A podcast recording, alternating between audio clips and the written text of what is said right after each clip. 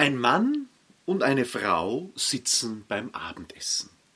In meinem Beispiel hat der Mann das Abendessen gekocht. Und die Frau sagt zu ihm, du Schatz, da ist etwas Grünes in der Suppe. Und er antwortet darauf, wenn es dir nicht schmeckt, habe ich das letzte Mal für dich gekocht und du kannst in Zukunft alles selber kochen. Hoppla, da ist wohl einiges schiefgelaufen. Die Botschaft, die ausgeschickt wurde, und damit sind wir beim Kommunikationsquadrat nach Friedemann Schulz von Thun, die Botschaft, die ausgeschickt wurde, ist für beide noch gleich. Also für den Sender, also in diesem Fall die Senderin, die Frau, da ist etwas Grünes in der Suppe. Sie sagt ganz einfach aus, ich sehe etwas Grünes. Und der Mann hört, sie sieht etwas Grünes. Aber dann wird es schon schwieriger. Das Kommunikationsquadrat unterscheidet ja nicht nur die Sachinformation, da ist etwas Grünes in der Suppe, sondern auch die Selbstoffenbarung. Das heißt die Öffnung, wo ich selbst etwas von mir preisgebe. Die Frau meint also, ich weiß nicht, was es ist. Und jetzt wird es das erste Mal spannend. Der Mann hört allerdings, ihr schmeckt das Essen nicht. Wir kommen weiter zum Beziehungsquadrat. Also die Frau denkt sich, du wirst es mir sagen können, was das Grüne in der Suppe ist. Und der Mann hört, sie hält mich für einen schlechten Koch. Jetzt habe ich mich so abgemüht. Und das letzte Quadrat in diesem Kommunikationsquadrat ist der Appell. Die Frau meint, mit dem Satz, da ist etwas Grünes in der Suppe, sag mir bitte, was es ist. Und der Mann hört mit dem Satz, da ist etwas Grünes in der Suppe, ich soll künftig nur das kochen, was ihr schmeckt. Ja, und die Antwort haben wir schon gehört. Und damit herzlich willkommen. Herzlich willkommen in der Welt von mehr Wirksamkeit und weniger Stress. Herzlich willkommen in der Welt von Michael Holub. Sie hören einen Podcast zum Thema Kommunikation. Eine Kommunikation, eine Aussage, eine Botschaft, die wir aussenden, hat vier Seiten. Das sind die vier Seiten der Kommunikation. Der Sender sendet diese vier Seiten aus. Der Empfänger auf der anderen Seite hat quasi vier Ohren. Mit diesen vier Ohren kann er die unterschiedlichen Teilbotschaften filtern. Nun, was sind diese Teilbotschaften? Da gibt es erstens einmal die Sachinformation, also Zahlen, Daten, Fakten. Das, was wir glauben, dass die eigentliche Botschaft sei. Also das, was wir in einem E-Mail normalerweise schreiben, das, was wir im Telefonat sagen, das, was wir im persönlichen Gespräch Aussagen. Aber daneben gibt es noch weitere, zumeist ein bisschen versteckte, manchmal allerdings auch sehr offenliegende Teile dieser vier Seiten. Die nächste Seite ist meine Lieblingsseite. Das ist der Appell. Also der Appell sagt aus, wozu ich meinen Gesprächspartner veranlassen möchte. Auf der Seite des Gesprächspartners sagt es aus, was dieser sozusagen als Handlungsaufforderung in diesem Gespräch hören möchte. Jede Kommunikation hat auch eine Selbstoffenbarung, eine Öffnung. Das heißt, ich öffne mich und sage, etwas über mich selbst, was ich von mir selbst preisgeben möchte. Das ist so nach der Methode, was Clara über Sarah sagt, sagt mehr über Clara als über Sarah. Das heißt, meine Botschaft hat auch immer etwas mit mir selbst zu tun. Und zu guter Letzt, ja, zu guter Letzt, nachdem es ja um einen Dialog geht, hat jede Kommunikation auch eine Seite, die die Beziehung darlegt. Also wie stehen wir zueinander? Das geschieht im persönlichen Gespräch, genauso wie im Telefonat und sogar im E-Mail-Verkehr, wo man herauslesen kann, wie die Beziehungsebenen zwischen den Gesprächspartnern sind. Ganz wichtig ist immer, dass beide Seiten entscheiden. Also sowohl der Sender der Botschaft hat die vier Seiten der Kommunikation, die er sendet, mehr oder weniger akzentuiert, jede Seite, als auch der Empfänger der Botschaft hat gewisse Vorlieben. Also es gibt ganz einfach Menschen, die hören in jeder Aussage einen Appell, etwas zu tun oder etwas zu unterlassen. Und andere legen vielleicht viel mehr Wert auf die Beziehungsebene. Wie steht mein Chef derzeit zu meiner Arbeit und zu mir als Mitarbeiter? Könnte eine solche Fragestellung sein. Eine Kommunikation beinhaltet immer alle vier Seiten der Kommunikation. Also wir haben immer eine Sachinformation, wir haben immer einen Appell, wir haben immer eine Öffnung und wir haben immer eine Beziehungsebene. Die Frage lautet nur, wie stark ausgeprägt ist welche Seite.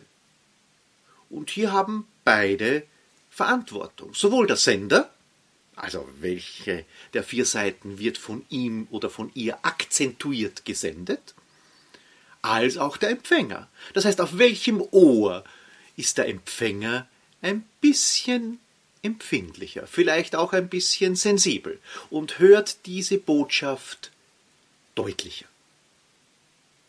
Die Frage lautet natürlich auch, kann man sich das Wissen über diese vier Seiten zunutze machen? Im Sinne von besserer Kommunikation? Ja, natürlich und selbstverständlich. Weil wenn wir wissen, dass jede Kommunikation diese vier Seiten hat, so ist es am gefährlichsten, wenn diese vier Seiten nicht deutlich bedient werden. Also wenn es sozusagen zwischen den Zeilen den Interpretationsspielraum gibt. Weil wenn ich etwas nicht klar formuliert erhalte, dann kann ich alles interpretieren. Nehmen wir ein konkretes Beispiel.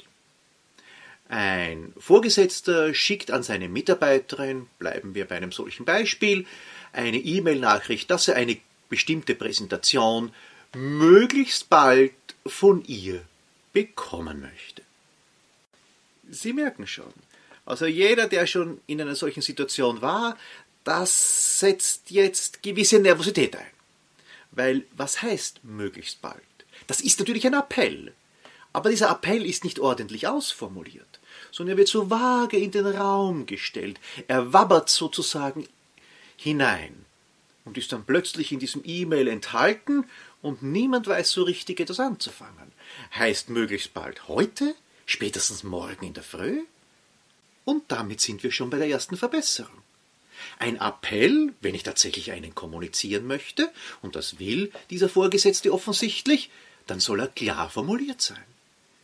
Ich benötige diese Präsentation für meine Vorstandssitzung nächste Woche Freitag. Es wäre schön, wenn ich bis Donnerstag 10 Uhr die Präsentation in meinem E-Mail-Eingang haben könnte. Damit ist der Appell nicht mehr der Interpretation ausgeliefert, sondern eine klare Ansage. Es bleibt dabei, es gibt einen Appell. Es gibt natürlich in dieser Botschaft auch eine Öffnung des Chefs. Also, er sagt ja auch etwas aus, was seine Sehnsüchte, seine Wünsche und vielleicht auch seine Ängste sind. Der Satz Ich benötige die Präsentation möglichst bald sagt natürlich auch etwas über die Beziehungsebene aus. Wie stehen die beiden zueinander? Wenn so ein E-Mail daher flattert, so ganz ohne Einleitung, ohne Begrüßung, ohne Abschlusssatz, ohne freundliche Worte, dann ist es fast schon ein Befehlston. Also hier Vorgesetzter, dort Mitarbeiter. Hier anschaffen, hier erfüllen. Das ist die Beziehungsebene, die durch solch einen Satz ausgelöst wird. Die Frage lautet ja immer wieder, wenn wir beim Beispiel der Beziehungsebene bleiben möchten, ob es unsere Absicht ist, diese Form der Beziehungsebene darzustellen. Oder ob wir eine andere Beziehungsebene zu unseren Kolleginnen und Kollegen, zu unseren Vorgesetzten, zu unseren Mitarbeitern aufbauen möchten. Nehmen wir vielleicht ein etwas umfassenderes Beispiel. Angenommen, Sie arbeiten in der Marketingabteilung und Sie möchten von einem Verkäufer wissen, ob ein bestimmter Kunde als Vorzeigekunde, als Referenzkunde genannt werden kann. Und ob dieser Kunde auch bereit ist, eine kurze Aussage zu ihren Produkten, Dienstleistungen oder zum Unternehmen selbst in positiver Art und Weise zu formulieren. Jetzt wäre es sehr einfach, Sie schicken dem Verkäufer eine kurze E-Mail-Nachricht mit vielleicht folgendem Inhalt. Lieber Christian, ich benötige bitte die Zustimmung deines Kunden, Kundenname wird hier eingesetzt, um als Referenzkunde genannt zu werden. Bitte ein kurzes Statement inklusive Foto. Möglichst bald oder vielleicht noch besser ASAP, as soon as possible, an mich retournieren. MFG Michael. Möchten Sie als Verkäufer solch eine E-Mail-Nachricht bekommen? Oder würde Ihnen eine andere E-Mail-Nachricht vielleicht besser gefallen? Lieber Christian, zuallererst einmal Gratulation zu deinem letzten Verkaufserfolg. Ich habe davon in der internen Post gelesen. Es ist immer wiederum schön zu sehen, dass sich große Kunden entscheiden, mit uns zusammenzuarbeiten. Und ich weiß, dass Neukunden zu gewinnen die große Herausforderung jedes Verkäufers ist. Gratulation von meiner Seite. Ich habe eine große Bitte an dich. Ich brauche deine Hilfestellung bezüglich einer deiner wirklich wichtigen Referenzkunden. Also das heißt, er ist noch nicht offiziell in unserer Referenzdatenbank. Ich möchte ihn aber gerne darin aufnehmen. Kannst du dir vorstellen, mit ihm ein Gespräch zu führen bezüglich eines Statements? Und dann würde ich auch noch das unterschriebene Referenzkundenformular, siehe anbei, unterschrieben benötigen. Ich selbst möchte diese Referenzaussage Ende des Monats auf unsere Homepage stellen und du würdest mir sehr helfen, wenn in den nächsten 14 Tagen die Rückmeldung kommen könnte. Vielen Dank und noch eine schöne Zeit. Mit lieben Grüßen, Michael. Würden Sie solch eine Nachricht lieber bekommen? Sie ist noch immer maximal eine Bildschirmseite, also es lässt sich noch leicht lesen. Es beginnt mit einer klaren Anrede, mit freundlichen Einleitungsworten, um die Beziehungsebene herzustellen. Und es endet ja auch wiederum mit einem Appell. Aber mit einem klar ausformulierten Appell, der sogar begründet ist. Egal, welche Form Sie lieber haben. Sie sind die erste Person im Unternehmen, die dafür Sorge tragen kann, dass zukünftig vielleicht auf die eine oder andere Art besser kommuniziert wird. Das Grundprinzip ist immer dasselbe. Wir haben die vier Seiten der Kommunikation und je klarer und eindeutiger wir alle vier Seiten bedienen, desto weniger Interpretationsspielraum, desto weniger Gerüchte kommen auf und desto klarer wird die Kommunikation. Schauen wir noch ein bisschen hinein in die vier Seiten der Kommunikation, ein paar Details noch einmal dazu, damit wir jedes Mal ein Stückchen besser werden können. Also die Sachinformation. Es geht um Daten, Fakten, Sachverhalte und die Aufgabe des Senders ist es, das eigene Anliegen klar und deutlich, unmissverständlich, wie man so schön sagt, zu formulieren.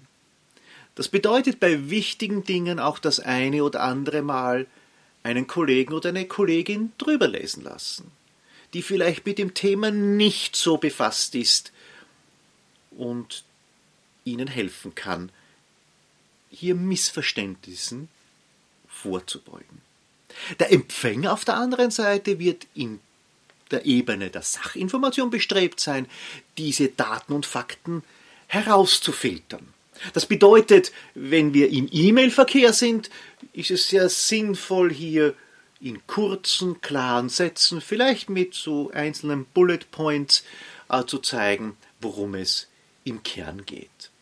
Der Appell ist ein ganz ein wichtiger Aspekt, eine ganz eine wichtige Seite dieses Kommunikationsquadrats, weil er sehr oft versteckt an uns herangetragen wird.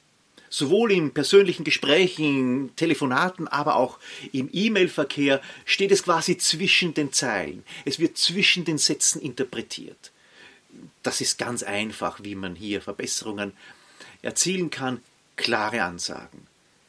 Das kann auch Unternehmenskultur sein. man sagt, ja, wir schreiben ganz einfach hinein, bis wann wir eine Antwort brauchen. Vielleicht mit einer kurzen Begründung. Also bei dem Beispiel, wo der Vorgesetzte eine Präsentation braucht. Ich brauche die Präsentation bis Donnerstag, weil am Freitag habe ich meine Vorstandssitzung. Oder bei dem Beispiel mit dem Referenzkunden, ich würde in den nächsten 14 Tagen die Zusage des Referenzkunden benötigen, weil Ende des Monats möchte ich diese Referenz auf unsere Homepage stellen. Klare Ansagen, meistens ideal mit einem Termin. Die dritte Seite der Kommunikation, die Öffnung, die Selbstoffenbarung, ist eine der ja, am meisten unterschätzten Seiten. Und Friedemann Schulz von Thun hat es so schön gesagt, wenn jemand etwas von sich gibt, gibt er auch etwas von sich. Das heißt, wir geben etwas von uns preis und wir können immer wieder entscheiden, ob das, was wir von uns preisgeben, jenes Bild, jene Darstellungsform ist, die wir haben möchten. Hier haben sich sehr viele Rituale auch eingeschlichen in unserer Welt. Also ich kenne sehr viele Menschen, die bei Gesprächen unheimlich kurz angebunden sind die also kaum sich Zeit nehmen, sich bei einem persönlichen Gespräch nicht einmal niedersetzen, und fast schon wieder auf dem Sprung sind, weil sie ja keine Zeit haben, weil sie ja so viel Arbeit haben und weil ihre Arbeit ja so wichtig ist und dieses Gespräch dem nicht das Wasser reichen kann. Das ist die Botschaft, die sie aussenden, manchmal auch aussenden möchten. Und parallel dazu sagt das natürlich auch sehr viel über die Beziehung zwischen den Gesprächspartnern aus, wenn sich jemand keine Zeit nimmt wenn jemand in kurzen Sätzen fast nur Anweisungen gibt, vielleicht dann im Gespräch auch noch seine Meinung lautstark kundtut und den Empfänger der Botschaft damit durch Argumente, Lautstärke ins Wort fallen überstimmen möchte. Also auch die Beziehungsebene spielt in jeder Botschaft in jeder Kommunikation eine wesentliche Rolle. Und dort gibt es nur eine einzige Frage, die uns immer antreiben sollte. Weil viele äh, in meinen Seminaren immer wiederum meinen, naja, warum muss ich da so über die Beziehung so viel äh, Blümchen in meinen E-Mails oder auch in meinen Telefonaten verstreuen? Ja, ganz einfach weil die Kommunikation funktionieren soll. Es gibt ja zumeist etwas, was man von seinem Gegenüber haben möchte. Ein Verkäufer möchte etwas verkaufen, ein Einkäufer möchte einen guten Preis, ein Kollege möchte eine Präsentation fertiggestellt bekommen, ein Vorgesetzter braucht die aktuellen Ziffern, was auch immer es ist. Wir möchten etwas von unserem Kommunikationspartner. Und wir wollen erfolgreich sein. Wir wollen wirksame Kommunikation betreiben. Und die Beziehungsebene auf ein gutes Fundament zu stellen, das ist wirksame Kommunikation. Und das bedeutet, alle vier Seiten, die Zahlen, Daten, Fakten, die Sachinformation ist das eine, der Appell ist das, was wir akzentuiert und klar darstellen sollen. Unsere Selbstoffenbarung, die Öffnung und die Beziehungsebene sind für mich ein bisschen der Grundbaustein unseres Zusammenlebens. Ja, damit haben wir einen wichtigen Aspekt der Kommunikation betrachtet, die vier Seiten des Kommunikationsquadrats. Und ich wünsche Ihnen dazu viel Erfolg und das nächste E-Mail, das nächste Telefonat, das nächste Gespräch ist bereits die Möglichkeit, alle vier Seiten der Kommunikation auszuprobieren und entsprechend den eigenen Vorstellungen zu akzentuieren. Ich wünsche Ihnen dazu viel Erfolg und wie immer passen Sie gut auf sich auf. Kommunikation ist ein so spannendes Thema, das sollten Sie nicht dem Zufall überlassen. Bis zum nächsten Mal.